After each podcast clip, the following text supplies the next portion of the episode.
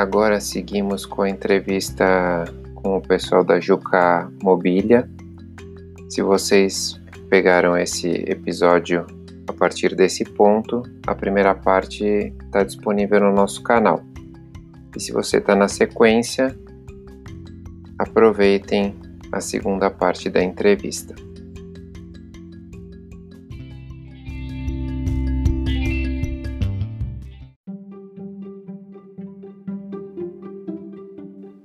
Acho que o, a formação do arquiteto, do designer, né, tem sempre uma, uma, A gente acaba tendo uma formação um pouco idealista muitas vezes, né? Acho que o design carrega um pouco essa ideia de desejo, né? De, de levar uma certa qualidade de vida, uma qualidade estética para a casa das pessoas.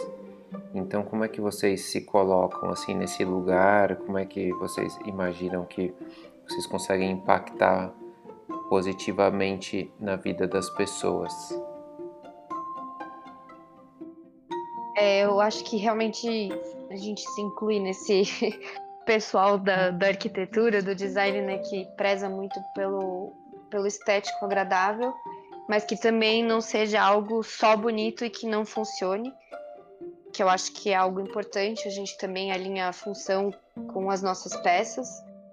E eu acho que o fato dos nossos móveis serem muito personalizáveis e terem uma linguagem muito específica que as pessoas sabem, né, que é da Jucá, a gente conseguiu chegar nesse ponto que eu acho que é uma coisa muito importante também, ter uma linguagem é, reconhecida e característica nossa, é, é muito rico, porque aí os clientes nos buscam justamente por essa estética e a gente consegue colocar algo dentro da casa das pessoas que não é produzido em massa, né? Que não é. Porque, querendo ou não, quando algo é produzido em massa, tem que ser feito para agradar uma maioria de uma parcela aí da população, para que essas pessoas comprem a, as peças. E eu acho que aí acaba perdendo um pouco do, do único, do personalizável, do que realmente é a essência da pessoa que está comprando, junto com a essência das pessoas que estão por trás do móvel, né, da execução e da, do desenho. E poder alinhar tudo isso é muito interessante, já que a gente faz peças customizáveis. Eu acho que, é, além dessas questões né, que a Karen comentou, que eu super concordo, que é, eu, eu acredito que a gente tem tido sucesso em, em trazer sensações às pessoas, né, esse, é, que desejam um, um, uma certa forma de aconchego pelo mobiliário. Acho que uma coisa, uma questão que tem em comum entre as pessoas que vêm procurar a gente, conversar, fazer encomendas, é, seja nas feira, na feira do Rio de Janeiro, ou na de Milão, ou na de São Paulo, foi é, essa questão do, do aconchego, da memória, é, essa questão da gente utilizar materiais que as pessoas conhecem, que trazem uma certa lembrança, mas a gente é, revisitar o conceito e, e produzir algo com a nossa cara. Acho que isso é algo que a gente tem tido sucesso em fazer. E eu acho que também, assim, um impacto legal é de, de ter essa ideia da valorização mesmo, da valorização dos pequenos, da valorização do manual, que é uma coisa que se estende do design da arquitetura para os outros campos hoje, né? A gente tem visto um pouco isso na alimentação, no vestuário, em vários tipos de serviços. E eu acho que quando a gente começa a humanizar mais esses processos, a gente também cria uma certa consciência também, uma, uma questão de responsabilidade. A gente começa a se identificar mais e questionar um pouco sobre o que a gente consome, e qual, o que, que, que, que é certo né? No, no, nosso poder, dentro das nossas capacidades, o que, que é legal apoiar, né? É, designers como a gente que estão crescendo agora, que estão começando, é, pessoas que estão ali tentando fazer um diferencial, produzir algo com uma memória, um afeto, que nem o Rafa falou. Eu acho que é mostrar todo o valor agregado que, que traz quando a pessoa, quando o ser humano está envolvido nos processos mesmo. Eu acho que é uma, uma tendência que vem ganhando força.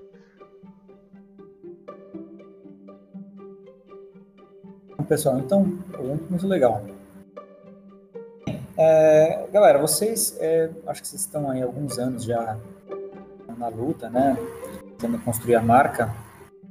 E esse enfrentar né, o mercado, né, entrar, é, criar uma marca e colocar ela no mercado não é uma coisa fácil, né? É, eu queria saber de vocês, assim, é, como, quais são esses desafios? Como que é o mercado, quem, o jovem designer, os empreendedores que estão começando agora, que, que vocês, como que vocês veem é, essa aceitação do que vocês estão construindo? Como vocês veem é, é, como o que o mercado recebe o que vocês estão fazendo e desenhando, enfim? Eu acho que é, o começo é, é, difícil, é complicado. Eu acho que tem que persistir. É, não é algo. Eu acho que é algo que demora mais do que, por exemplo, às vezes você entrar no mercado de arquitetura. Eu acho que é, tem uma dificuldade para ser ouvido no começo, então você tem que se preocupar em produzir o máximo de conteúdo com o, o produto que você está desenvolvendo. Acho que é, hoje nessas mídias digitais, algo que ajudou a gente também é, a conseguir entrar no mercado, ser ouvido, ser reconhecido, foi é, prestar bastante atenção com as mídias, é, conseguir criar uma conexão com as pessoas que. as poucas primeiras pessoas que foram nos seguindo, e aí de repente são amigos, aí eles indicam para outros amigos e aí começa uma rede, nessa né, rede virtuosa de amigos indicando para outras pessoas, para outros profissionais, é, até que em algum momento você começa a ter pedidos de pessoas que não são é, conhecidos e acho que isso é muito bom, é muito incrível. É, então, uma, uma dica que eu daria pessoalmente para quem está começando é que assim leva um tempo tem que ter muito planejamento e é, muita pesquisa e todo o conteúdo que você tiver relacionado ao seu produto você tem que é, divulgar ele bem, apresentar ele bem e, claro, ir atrás dos contatos, é, buscar feiras para você conhecer outros designers, se apresentar. É, lá você vai conhecer pessoas da área que, que podem incentivar o seu trabalho, podem te apoiar e criar vínculos com outras pessoas para novos projetos. Eu acho que esse mercado do design ele é um pouco, é, tradicionalmente um pouco mais fechado, né?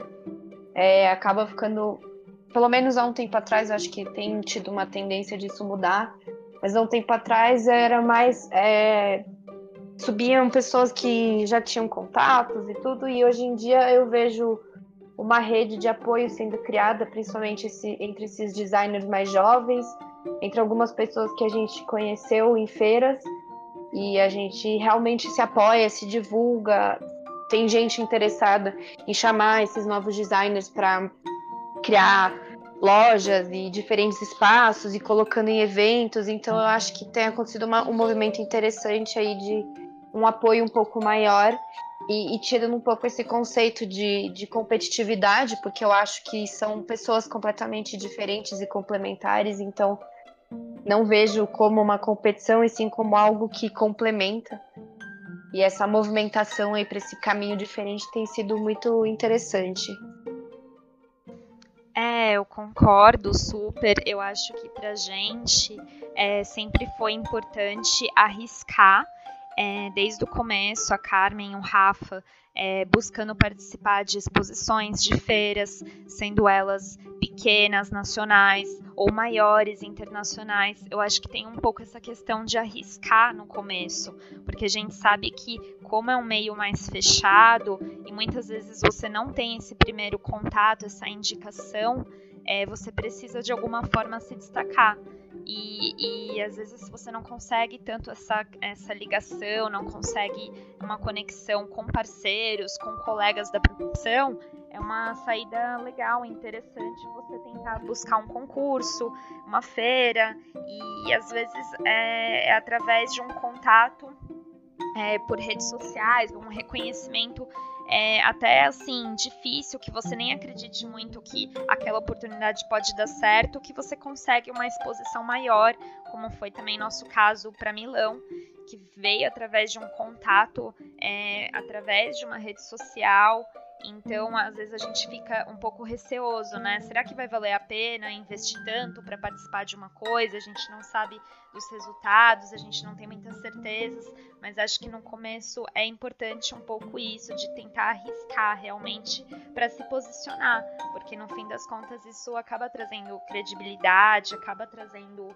é, um reconhecimento. Então, acho que não é importante, é, no começo, sim, é importante, né? É, e também ter essa perseverança, essa persistência de não desistir, porque também no começo a gente vai estar tá testando Talvez a gente crie alguma coisa, erra, não dá muito certo, aí tem que revisar até conseguir acertar. A gente sabe isso é, até com grandes mestres aí. É, outro dia também, a gente conversando, vendo às vezes uma peça do Morito e ver que ele demorou anos e anos ali refinando a peça e pesquisando, experimentando para chegar num produto final. Então é sempre um processo, a gente sempre vai estar tá se desenvolvendo, mas no começo também é importante a gente é, não desistir muito, porque as dificuldades vão ser sempre grandes no começo. E uma questão que, a, que eu acho que é uma constante nessa na aventura de empreender é, são as incertezas de alguma maneira. Você é, pode pesquisar muito, você pode ter muito conhecimento, mas você vai precisar dar passos arriscados. Você vai, é, que não necessariamente você vai ter certeza se vai dar certo ou não. É, que envolve investimento, no caso de feiras e afins. É, você tem que pesquisar é, para você você está constantemente pesquisando, aprendendo, é, acumulando conhecimento para você poder aplicar em alguma situação que pode trazer um ótimo resultado. Então, é, em vários momentos você está buscando esse pulo. Acho que vocês acabaram passando por isso nas respostas de vocês, mas se vocês quiserem complementar, assim, o que, que, que sugestões vocês dariam para quem está começando? É, eu acho que é importante, às vezes a gente acaba gerando, rolando uma timidez, né, de conversar com pessoas que estão aí há mais tempo, mas acho que tem que se jogar meio que nesse sentido, né, e fazer conversar, tirar dúvidas. A gente foi bem recebido por bastante gente que já tinha ido para Milão, por exemplo, é, depois da Mad também, que já tinha participado. Com isso a gente conseguiu algumas dicas importantes é, e, e conversando mesmo e ir em feiras, conversar com quem está nos estandes, é, se atualizar, pesquisar bastante, né, ver o que está rolando, quais são as tendências. Não necessariamente para seguir uma moda do momento, mas é só para entender o que está sendo criado, né, quais são as possibilidades, entender bem sobre o que, que as pessoas estão interessadas. É, eu acho que é muito importante você se comunicar, você se apresentar e, e, buscar possibilidades. Você não, não tem que ter medo do não, né? Você precisa basicamente você pode ter um trabalho incrível ideias incríveis mas se você não for visto nem ouvido isso fica para você então é muito importante você criar esse canal e, lógico é, não de uma maneira impulsiva você pensar o que você quer falar com, com certa pessoa é, qual tipo de evento você quer conversar com alguém, se apresentar. Acho que você é um misto de. Você tem que. É, você não pode ter medo no não, mas é legal você se planejar para esses momentos importantes. É, acho que como o pessoal falou também, essa questão de de se desafiar também no começo, ir atrás um pouco dessa questão de repertório, de referências, que é muito importante. Rafa também sempre comenta bastante da questão como é importante a gente é, se lançar, às vezes, hoje nas mídias, fazer essa exposição do nosso trabalho de uma forma que realmente valorize a marca, o produto, né? Que mostre também qual é o nosso diferencial, que acho que é sempre muito importante você, é, no começo, tentar se destacar com aquilo que realmente é, é a sua proposta, o que te diferencia dos outros. Então, é importante você buscar um pouco essa voz, assim, no começo.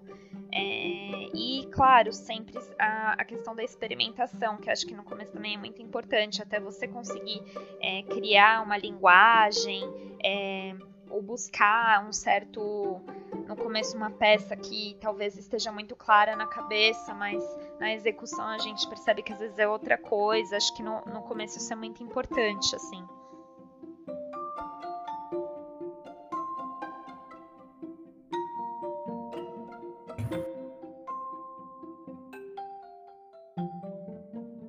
queria fazer uma provocação é, para vocês e vocês pensassem, né, respondessem. Como vocês se imaginam? O que, que, vocês se imaginam? O que, que vocês imaginam a Jucá fazendo daqui a dois, três, cinco anos? Como vocês querem estar? Eu acho que a Jucá, assim, no futuro, ela vai continuar trilhando um pouco do caminho que a gente já está hoje. Um pouco da nossa essência nunca vai mudar, que é essa questão é, é, do manual, de ter um relacionamento durante os processos. Talvez no futuro a gente consiga ter mais parceiros, mais mãos envolvidas nisso, para que a gente consiga é, juntar ao mesmo tempo outros projetos que a gente tem vontade de fazer. Então, hoje, como nós ainda trabalhamos em poucas mãos, é, a gente consegue é, tocar um projeto, desenvolver um projeto mas é, não juntamente ainda com tantas outras coisas complexas ao mesmo tempo, né? E acho que num futuro talvez a gente consiga ter esse tempo maior, essa flexibilidade maior de ir tocando talvez várias peças diferentes ao mesmo tempo, vários móveis, continuando a nossa linguagem, mas expandindo um pouco, sem nunca deixar de sair um pouco do artesanal, né? Sempre mantendo isso.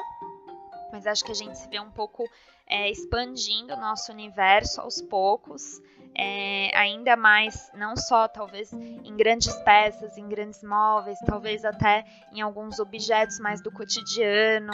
É, a Carmen, por exemplo, fez o curso de torno. Acho que é sempre interessante a gente explorar também outras técnicas. A gente tem bastante vontade de aprender e aplicar essas coisas também na Jucá e quem sabe continuar participando desses eventos internacionais, que acho que a gente sempre aprende muito.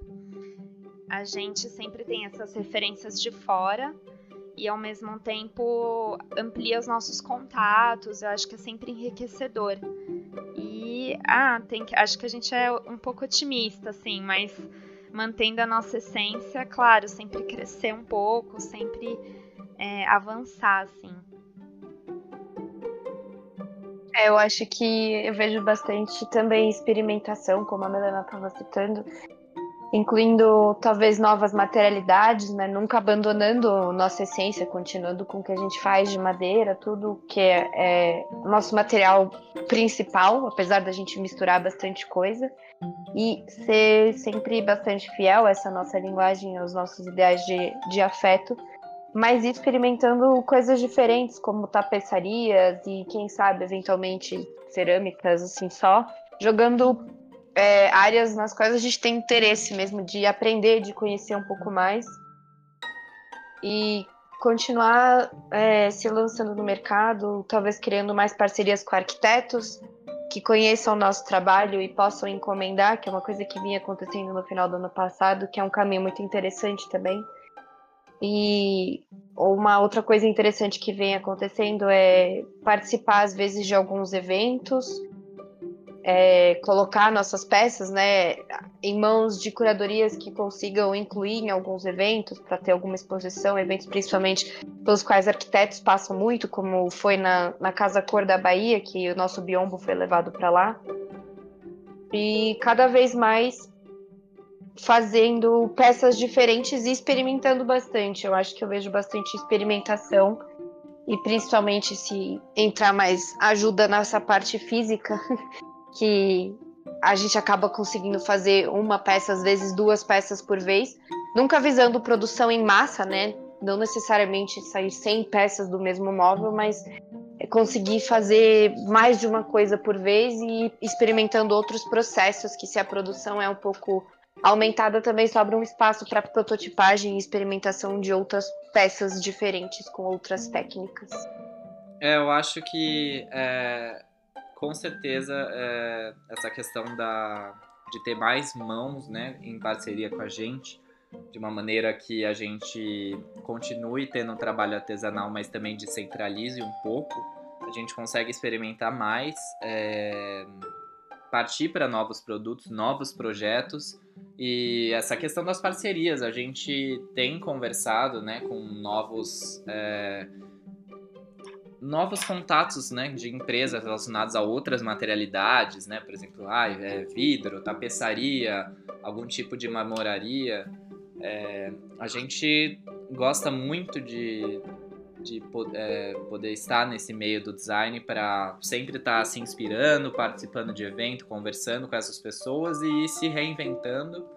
É, mas eu acho que realmente um, um objetivo é, importante é, é justamente é, ter um pouco mais de ajuda né, em mãos e poder é, trabalhar com uma margem que também traga um pouco de tranquilidade, né, para justamente esse desafio de empreender, de você não estar tá todo mês é, correndo, né, para ter renda, para você poder ter mês que você produz menos e tá tudo bem. Eu acho que esse é um desafio é bem importante assim no começo do negócio, é algo que eu vejo a gente no futuro gerenciando assim com mais tranquilidade, né? Justamente com uma gama maior de produtos, podendo participar de vários projetos com arquitetos, com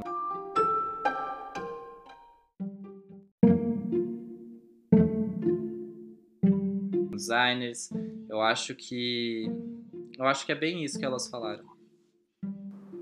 Legal. Pessoal, bom, a gente está gravando esse esse podcast durante o período de confinamento, né, da pandemia de Covid. Imagino que isso afetou a, o negócio de vocês, a vida de vocês. Então, queria entender assim é, de que forma que isso afetou e também que vocês refletissem um pouco se isso também impactou de alguma maneira para vocês repensarem a volta como é que vocês veem o mundo pós-pandemia? Acho que a principal coisa que foi afetada para a gente é que a produção dos móveis teve que parar completamente. E aí com isso acaba gerando uma certa insegurança, porque a gente não sabe muito bem o que vai acontecer quando isso tudo acabar, mas a gente tem tentado se manter positivo e a gente tem se reunido fala, tem falado muito sobre o que, que a gente pode fazer nesse meio tempo, criando coisas novas, mudando um pouco a linguagem do nosso Instagram, tentando motivar as pessoas a interagirem um pouco mais com a gente, se apresentar um pouco melhor para a gente também se apro aproximar um pouco mais, né, é, dos clientes, enfim, das pessoas que aparecem interessadas na, na nossa página. Aproveitando o tempo para criar peças novas que a gente sempre mencionou que queria criar, mas não tinha necessariamente algum cliente que quisesse aquilo para a gente poder fazer, então é, começar a pensar em peças que, que saiam um pouco do nosso coração mesmo, da, do nosso muito do nosso mundo muito interno, para a gente poder executar e mudar um pouco o que, que a gente vinha fazendo. Tenho buscado estudar um pouco mais. Eu particularmente vejo alguns vídeos de marcenaria, principalmente de torno agora que foi uma coisa que eu estudei logo antes de começar esse confinamento. E a minha vontade é de comprar um torno para colocar no apartamento, já que não faz tanto barulho. Mas tem sido interessante no aspecto mesmo da gente poder pensar é, em como voltar, como enfatizar nessa né, valorização do, do pequeno, do não industrial, das pessoas começarem a consumir só aquilo que precisam, porque eu acho que uma movimentação geral que vem acontecendo agora é que o consumo diminui porque as pessoas só estão comprando aquilo que elas têm necessidade nesse momento agora. Claro que é, tem áreas que são de exceção, é isso, mas é, eu acredito que possa aumentar ainda mais essa valorização do artesanal, do manual, do, do jeito que a gente conhece, né, de produzir, tudo aquilo que a gente vem é, aprendendo e tentando mostrar para as pessoas, né? Seja mostrando o nosso trabalho, mostrando os nossos processos para todos entenderem como é o manual, ou também apresentando pessoas que é, são pequenos produtores, pequenos empreendedores. é, eu acho que nesse momento de pandemia, é, que a gente justamente tem se reunido, tem pesquisado referências, discutido novos projetos, né? Eu acho que tem sido bem interessante porque a gente tem é, voltado um pouco, é, aproveitado esse tempo, assim, é, que a gente não está produzindo, né, fisicamente o projeto, para às vezes, em vez de começar um desenho, né, com um pouco mais,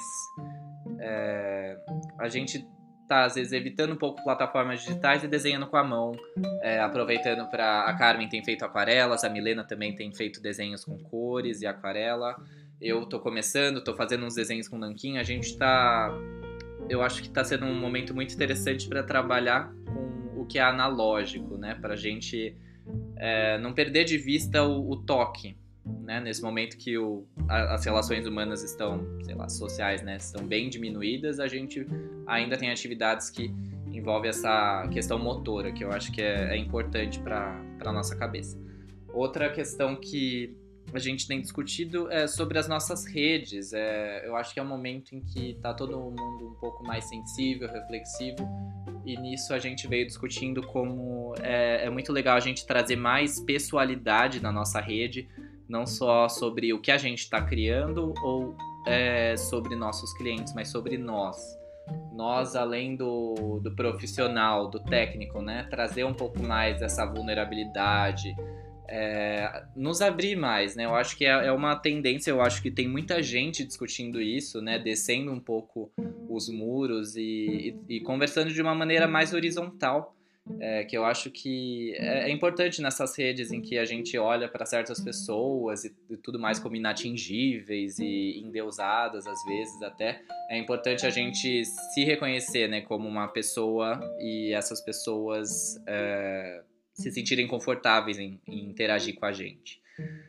É, a gente também deu uma pesquisada sobre marketing, né, sobre é, uma maneira de potencializar algumas redes digitais por meio do Google. É, isso é uma questão mais técnica, mas eu acho que eu, eu acabei fazendo um curso online para aprender um pouco mais nesse momento tão digital e e acho que é isso assim sobre o que a gente tem feito, né, nesses tempos de pandemia.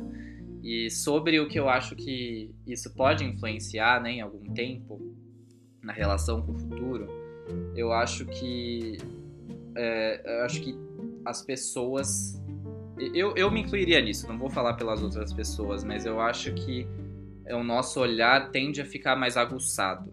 A gente tende a ficar mais interessado pelas pequenas coisas que acontecem é, no dia a dia, as coisas rotineiras, é, você poder ir numa feira, você conversar com alguém, é, você sair e simplesmente ver alguma coisa da cidade, tomar um café fora de casa. É, eu acho que a, essas relações humanas vão ser muito mais valorizadas, é, no sentido de que talvez você perceba que seu celular e seu computador podem esperar um pouco para você interagir com o que é essencial naquele momento. É, é, com certeza, eu super concordo com o que a Carmen e o Rafa comentaram. É, existe essa insegurança, acho que é um momento é, de adaptação para todo mundo, né? Não só numa questão financeira, uma questão mesmo mental, pessoal. Eu acho que a gente está sendo bem desafiado, mas num, assim, num olhar mais positivo das coisas, é, olhando um pouco essa questão com otimismo, eu acho que, que permitiu esse respiro nas coisas. A gente sempre leva uma rotina muito acelerada né, no dia a dia. É, e eu acho que agora isso permitiu que a gente faça as coisas com um pouquinho mais de planejamento, um pouquinho mais de calma é, também com menos cobrança, talvez, de entender que esse é um momento atípico e que tudo bem quando a gente não está produzindo tanto quanto a gente espera, mas que de alguma forma a gente ainda esteja conectado com aquilo que a gente faz. Então, seja num desenho, seja num croquis, seja numa estratégia de marketing, de mídias, num planejamento de médio ou longo prazo, que a gente continue ainda é, bem conectados, é, fortes ainda nessa sintonia do que a gente quer fazer, do que a gente espera fazer. E ao mesmo tempo aproveitando esses momentos para para realmente valorizar essa introspecção, que acho que é importante no dia a dia, é, de se respeitar também, é, como eu disse, talvez não se cobrar tanto, saber que tudo tem o seu tempo e tudo bem fazer as coisas num tempo mais desacelerado, né? E eu acho que o impacto disso, né, eu espero um pouco que seja uma, um impacto mais coletivo de saber que todas as nossas ações, né, prestar atenção para que tudo que a gente faz, por menor que seja, tá ligado com uma tem um impacto, tá ligado com uma coletividade. Então acho que isso deixa a gente um pouco mais alerta é, para fazer as coisas, para consumir as coisas. Então acho que é um momento um pouco de uma reavaliação assim do que a gente vem fazendo e, como a Carmen disse, é, talvez começar realmente a valorizar mais as relações humanas, é, a empatia ou como o Rafa falou, é, as ações até cotidianas que geralmente a gente né, é, usufrui sem pensar muito, sai de casa, aproveita as coisas, mas não dá o valor que isso realmente tem. Então acho que talvez isso continue mudando cada vez mais, essa humanização, essa valorização que é tão importante. Oh, legal, hein, pessoal? É... Bom, eu acho que eu vou abrir também para vocês fazerem uma, uma colocações finais, se vocês quiserem. É, queria agradecer muito a participação de vocês. Embora a gente acompanhe o trabalho de vocês de perto, acho que também tem muita novidade para gente né, nessa conversa, conhecer um pouco mais cada um, saber o que pensa. Eu acho que isso é bem legal também para o público. Acho que as pessoas têm bastante interesse em nos conhecer melhor, em, em saber o que cada um pensa. Então, nesse sentido, acho que foi uma conversa bem gostosa que abriu várias portas, vários caminhos para a gente continuar conversando também. É, e é isso. Eu, eu, da minha parte, eu agradeço muito. É, convido as pessoas a conhecerem o trabalho de vocês, quem não conhece, né? Se vocês quiserem falar também os, como que as pessoas podem chegar até vocês, acho que é legal. E é isso. Queria também agradecer o convite, né, para participar da, do podcast. É muito legal essa abertura de vocês de convidarem a gente para que a gente pudesse se colocar e falar um pouco mais da gente. E eu muito, acho muito positivo mesmo, eu acho que faz parte essa, essa melhoria na interação, nas interações humanas, faz parte isso da gente poder se apresentar, né, mostrar um pouco do que está por trás do que as pessoas veem, porque eu acho que isso é uma coisa que com a internet é um pouco difícil de ter esse conhecimento. A gente vê uma fachada, mas não sabe muito bem o que acontece por trás. Então é muito interessante quando a gente pode expor um pouco disso e, e mostrar para o pessoal mesmo como como isso funciona, quem somos nós, né? E agradecer muito também a rede que a gente criou na oficina Lab, que é muito importante para a gente ter esse contato, sempre ter gente para auxiliar, ter a, men a mentoria do Dani, do Alex, do Mauro o tempo todo para fortalecer a nossa execução de peças, né? Pra, sempre ensinando tudo. Então é muito positivo também fazer parte de uma rede e aumentar, transformar essa rede, aumentar e mandar para outros meios como esse podcast mesmo. Eu queria agradecer pelo convite também, dizer que foi muito legal é, conversar sobre assuntos que possivelmente a gente não conversaria no dia a dia. Eu acho que justamente é uma, é uma possibilidade da gente evoluir nas relações, né? É, com todos que estão à nossa volta. É, e, e, que a oficina é um espaço é, criativo, né? É uma escola de marcenaria incrível e que é, permite essa troca né, entre as pessoas, entre os residentes, alunos, esse compartilhamento do espaço que, que eu acho que faz assim ser um, um caldeirão de criatividade. Assim, eu acho que é um espaço que é, toda vez que você tá lá, você aprende, você não volta para casa mesmo. Você aprendeu alguma coisa aquele dia que é, muda a sua vida de alguma maneira. É, aproveitando o comentário do Dani, é, se alguém tiver interesse, o nosso perfil é Jucamobilia e nosso site é jucamobilia.com. Ah, eu também fico super feliz, né? Nós todos pelo convite de vocês da Oficina Lab. É o nosso primeiro podcast e sempre é um desafio, mas eu acho que é também muito legal a gente poder ter uma conversa sincera, como a gente sempre busca, é, mostrar também as nossas dificuldades, a nossa vulnerabilidade. É, eu acho que isso sempre também incentiva as pessoas, a quem está começando de, como a Carmen disse, é, não são só flores, né? Às vezes a gente tem uma ideia diferente pela, pelas redes e é super legal a gente ter um, um papo assim bem reflexivo sobre o momento, sobre expectativas nossas, sobre as nossas dificuldades. Eu acho que é proveitoso não só para a gente refletir um pouco sobre é, a Jucá, mas também para que outras pessoas consigam se identificar, né? A gente consiga ter um pouco dessa troca. Então, acho que foi super legal o nosso papo. Tô também animada para saber quais serão os próximos aí capítulos. E, e, é isso, a oficina também sempre me acolheu muito, a gente continua aprendendo juntos, e eu acho que mais do que nunca essa ideia de colaboração, os espaços de coworking e sempre que a gente puder estar tá se ajudando é incrível e sempre vai ser melhor caminhar juntos nessa. É, eu só queria também complementar e agradecer vocês, foi muito legal essa experiência é muito legal. É, espero que seja primeira de muitas. Legal ter vocês aqui no nosso espaço também. Isso aí, cara. Que vida longa ao jogar mobília. Isso aí. Força, pessoal. Vai passar, né? Pra gente não tá sendo fácil também, mas acho que a gente tá se esforçando para todo mundo sair melhor dessa e esperando que o futuro seja muito melhor do que o o presente. Eu tô empolgado aqui, já tô pensando, nossa, preciso editar logo isso daqui, botar no ar e continuar gravando.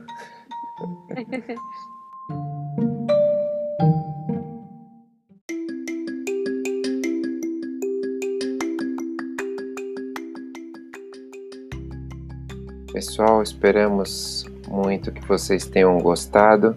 Esse foi o nosso primeiro episódio do podcast Entre Linhas e Veios. Em breve teremos novos episódios. Compartilhem, nos sigam no Spotify e até a próxima.